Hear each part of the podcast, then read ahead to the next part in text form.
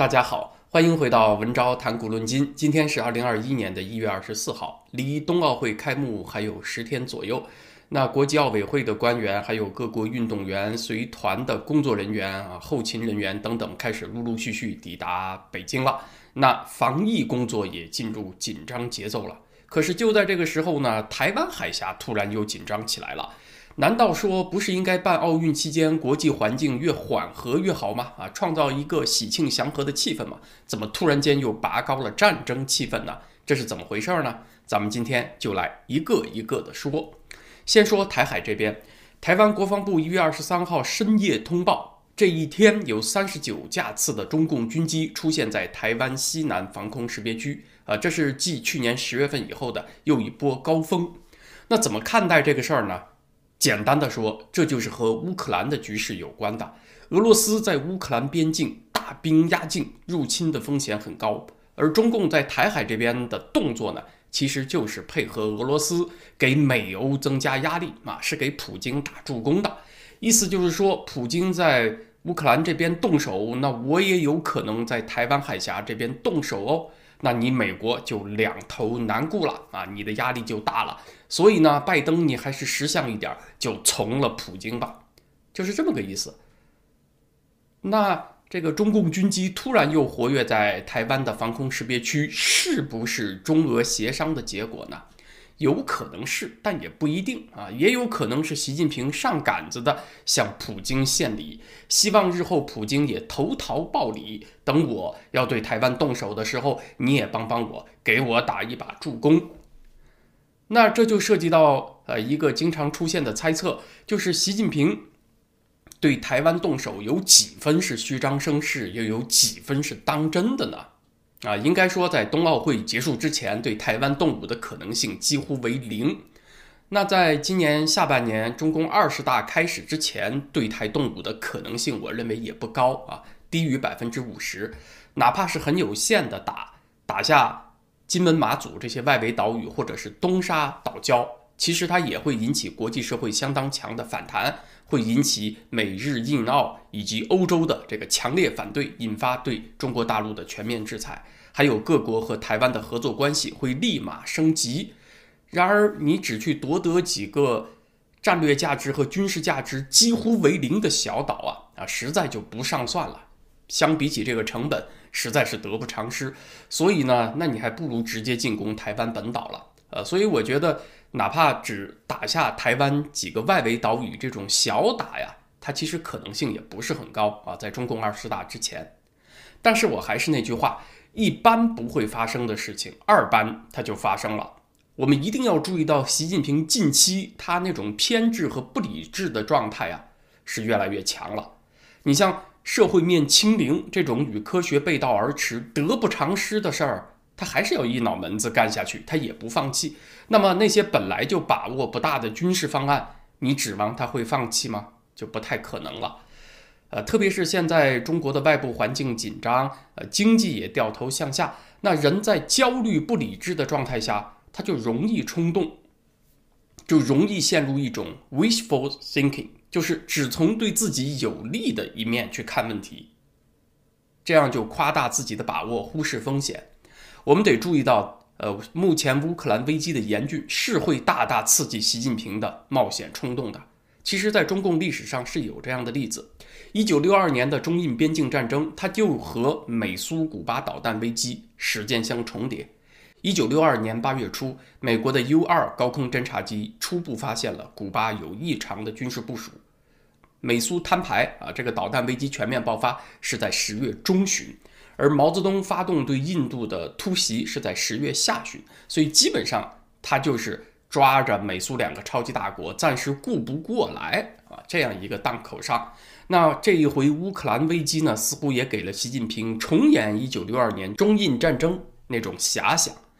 要知道，1962年，呃，当时中共物质准备也不是很充分的，中共解放军在青藏高原的后勤运输非常困难，他即使暂时把战线往前推进了，他也站不住，也守不住啊，迟早也得退回来。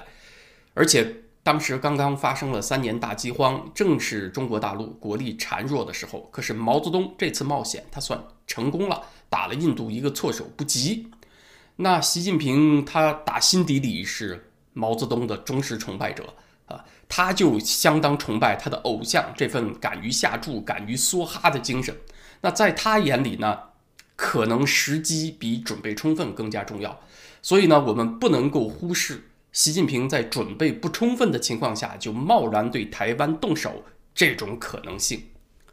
我们在几期节目之前聊到了隋炀帝东征的故事，他当时的心态和习近平坚持社会面清零的心态有相当的相似之处啊，这是我们之前节目讲的。但是今天还要提醒大家注意一点，就是隋炀帝东征他是有条件的啊，他还真的不是杨广一拍脑门子，脑袋一发热做出的决定，就是在东征开始前几年，恰好就是他那个大运河永济渠。在河北这一段完工的时候啊，永济渠的完工呢是在大业四年，公元六百零九年完成的。它直通涿郡，就是今天的河北涿州，它是服务于向北方军事后勤运输的。而隋炀帝第一次下达东征高句丽的诏书，是在不到三年之后，在公元六百一十二年发出的。那从这个永济渠完工到他东征高句丽，中间这两年他在干什么呢？其实他没闲着，他在做军事部署。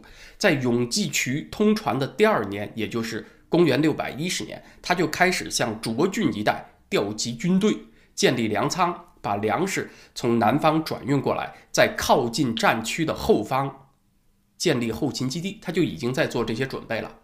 而且在东征前的几年，隋炀帝还做了另外几件事情。一件事情是解决来自于北方突厥的威胁啊。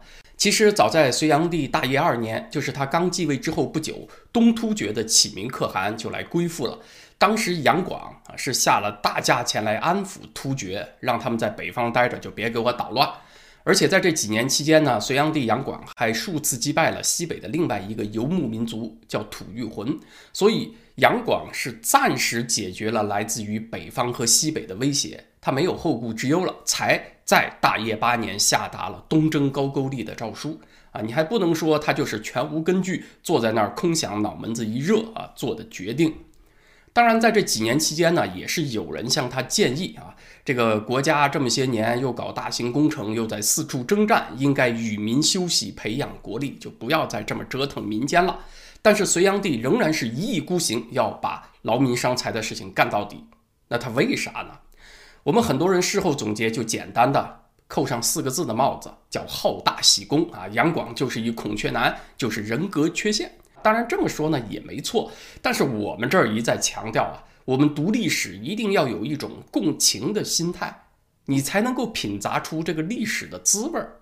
就是你得把自己的思想和情绪放到书里面去啊。才是你把书读了，不是书把你给读了。就像演员琢磨剧本一样，你得进到角色的脑子里去，进到当时的情境里去，你才能够体会到这个历史它为什么是这样发生的，不是那样发生的。这个历史啊，才读得有意思啊，才能读懂人心，也才能够指导我们今天的判断。在文艺复兴时期的意大利政治学家马基雅维利，他有句话，说的是聪明的君主。他会把坏事一次性干完，而好事儿呢就得留着慢慢做啊！你就千万不能一次性办完了。坏事得一次性办完，指的是给老百姓的长痛不如短痛，短痛呢会来得更猛烈一些。但是从君主的利益角度讲呢，也比让老百姓长期遭罪、受到慢性痛苦啊带来的怨言要少。对君主来讲嘛，这样也要好一些。而君主对老百姓施以好处和恩惠呢，就得反过来，你就得慢慢给，你不能一次性全放出去了，得一点儿一点儿的给，让老百姓感到今后还能够从你这儿收获到好处，从而就会不断的积累忠诚。隋炀帝和秦始皇都不认识马基雅维利啊，马基雅维利写《君主论》的时候呢，他也没读过中国的史书，也不了解这两位，但是很显然，在这个问题上，他们的头脑是一致的，就是。都得把劳民伤财的事儿一次性做完。你看秦朝刚刚统一的时候也是这样，军队不解散啊，就北征匈奴和南伐百越，还从事一系列像长城啊、像秦直道这样的大型工程建设。隋朝呢也是大运河刚刚完工的时候啊，立刻就从事大规模的对外战争啊，为什么呢？因为那个时候社会已经处于充分动员的状态，各级官僚呢也处于习惯于压力、比较有效率、比较亢奋的那么一个状态。假如这个时候就放松下来，与民休息，官僚和百姓都放松了，那你以后再动员，不得又得有一个预热的过程吗？现在难受啊，再加点马，对于君主来讲啊，无非就是让老百姓再多苦一段时间，再多难受那么一点儿。比起以后安逸下来，你再动员他，这个难处啊，还是要少一些的。所以呢。就要把这些劳民伤财、这些让人遭罪的事儿攒在一块儿，一次性做完。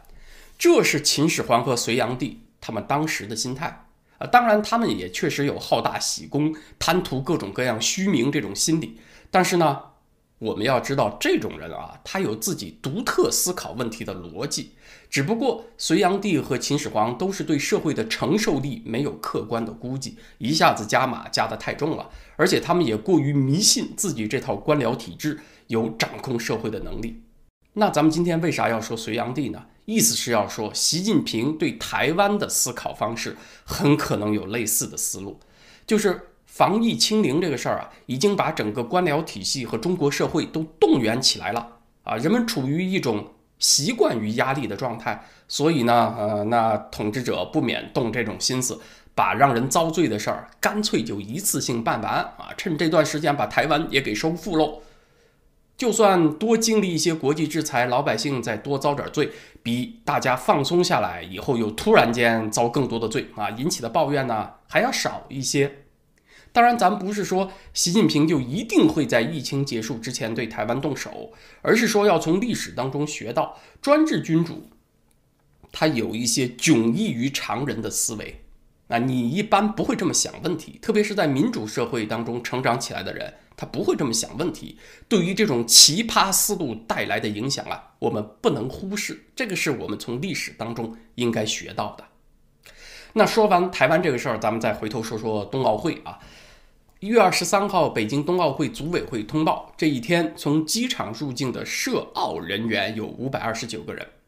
所谓涉奥人员呢，就是和奥运会工作有关的人员，要不然是运动员，要不然是各国的体育官员，或者是教练员啊，这个随团的服务人员等等啊。这一天从机场入境的五百多个人，可是呢，就在这五百多个人当中，在海关复查的环节，就查出了四个新冠阳性。同一天，在那个闭环区奥运闭环区搞的核酸检测当中，也查出了两个阳性。其实冬奥会还没开始呢，啊，还有十来天呢。可是，在这个闭环区就已经累计审查出了七十几例阳性了。恰好星期六这天，我和蔡霞教授还上了自由亚洲的访谈节目，就专门谈到了冬奥会严防死守病毒它到底能不能成功的问题。所谓闭环式管理呢，也就是那个奥运场馆区，它本身就是个隔离区啊。各国的运动员、体育官员还有随团人员，他就是和中国社会隔开的。他们来中国的时候呢，是专门安排在一个机场降落，和其他的首都民用机场分开，然后呢，由专门的通勤巴士接到那个奥运场馆区去啊。所以。它是所谓的点对点的对接，是无缝衔接，是不和中国社会接触的。你参加比赛完了以后呢，就把你送走啊，你也没什么机会啊，在中国境内活动，去参观什么中国的春节活动，去拉动拉动中国的旅游经济，也没指望你这个啊。所以呢，这次奥运会是奥运史上肯定最血亏的一次。除此之外呢，来看奥运的观众也只能是中国观众啊，外国观众肯定是不能来了。就中国观众这一块儿啊，也不对外售票了，所以就越来越像朝鲜了，应该是政府安排来的观众啊，这占相当比例，而且观众还只能鼓掌叫好都不行，都怕你一激动唾沫星子飞出去，口罩都遮不住了，造成病毒传播的风险。所以呢，它不仅是历史上最血亏的一次奥运，而且肯定是历史上最封闭、最安静的一次奥运。可是哪怕是这样的严防死守，我认为啊。对于奥运会这么庞大的一项活动，你想堵住病毒的每个传播途径，那也是非常非常难做到的。首先，奥运赛场上，运动员、裁判员之间就有交流、有接触啊。有的运动项目它还是团队项目，甚至还有身体之间的碰撞，比如冰球，是吧？比赛中你又不可能让运动员戴口罩，而且运动员、裁判员他和中方的服务人员、后勤人员之间肯定有接触。还有什么国际奥委会有官员来，外国政府有官员来，你中方得有相应的人员去接触吧？啊，你说这个中方去接待的官员也一起封闭在奥运场馆，而且奥运会结束完了还要再隔离两个星期，这个好像也不太现实能做到。奥运会呢，它是个国际交流的环境，而且你中方的体育官员啊，这个体育方面的专业人士，你也得去向外国同行取取经，对不对？得参观参观别人的训练，就是说它有很多和病毒接触的点。再说观众这个环节吧，中方安排来的观众少，那你怎么也得有一些，否则这个电视转播的时候看台全是空的，那也太难看了，媒体转播的热情也会下降。那是不是说这些安排来的观众？在冬奥会期间就当全职观众呢，不用上班也不用回家了，而且冬奥会完了也要再隔离两个星期，一个都不准放出去呢。具体的安排细节咱们还不知道啊。总之呢，就是奥运会这种超大型的活动啊，除非你不办，或者是整个病毒风险低了以后推迟办，像东京奥运会那样，你非要现在办，正是奥密克戎在全球流行的高峰时刻，会来往这么多人。它有流动，那你就很难把所有接触点全都消除。你说严丝合缝的防疫，一个都不漏出去，这个困难相当大啊！之前可能还没有哪个政府能做到啊。冬奥会呢，我还预计会出现不少争议，就是运动员一旦检测出现了阳性，请问他要不要严格禁赛呢？刚刚出来的消息，一月二十四号，国际奥委会已经调整了那个核酸检测 CT 值的标准。啊，意思呢就是说，让更多的运动员检测结果被判断为阴性，方便这个赛事的展开。但是，就算你把这个门槛放宽一点儿，可现在奥密克戎在全世界都已经传开了，你免不了还是会有很多运动员被判定为阳性嘛？你看，一月二十七号这边英国就要彻底躺平了，连疫苗护照和口罩政策都要取消了。美国这边就算不全部躺平，有些州还管得相对严一些，但也算大半躺平了。你这边进来很多运动员啊，在北京这边检测出来是阳性。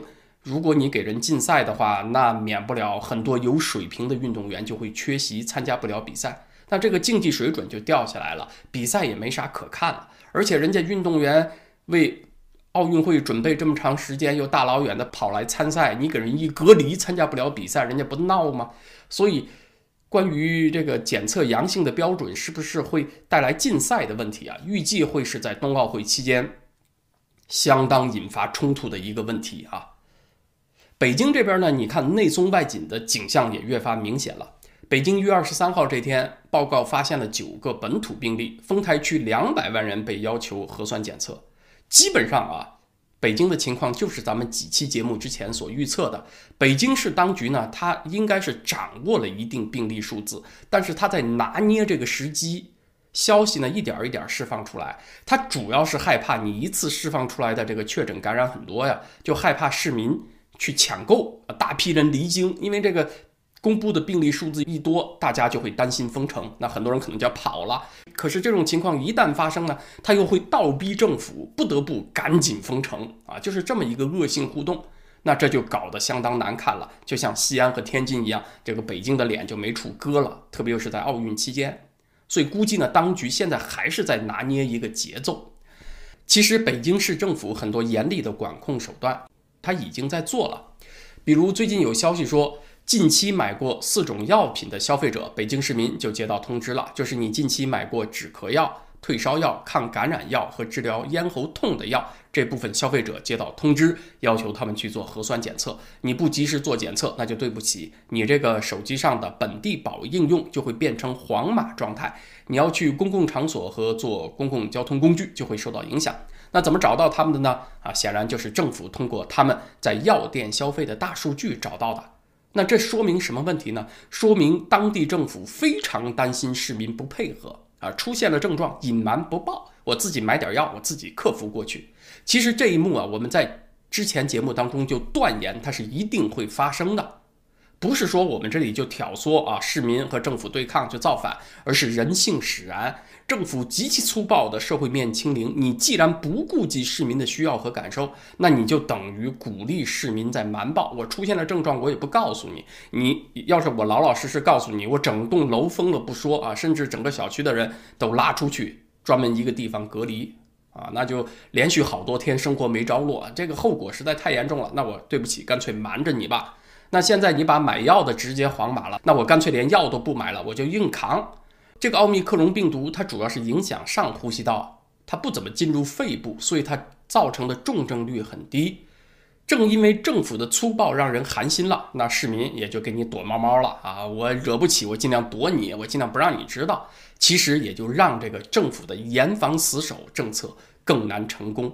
这都是冬奥会期间会发生的事儿啊！冬奥会。本身刚才说了，它就有很多和病毒接触的点，而北京这一块儿呢，你看它要完全捂住，其实也很难啊。市民又在和政府玩躲猫猫，再加上还有春运呢，啊，还有北京的庙会、灯会、冰雪节这一系列活动，那大家觉得这个严防死守有几分成功的可能啊？这都是习近平给自己挖下的坑。那么好，今天的时事话题呢，咱们就聊到这儿啊。星期二我需要准备咱们另外一个频道“文昭思绪飞扬”上的内容，那个频道呢是星期四和星期六更新。那在“文昭谈古论今”这个 YouTube 频道呢，咱们就是星期三再见了，谢谢大家。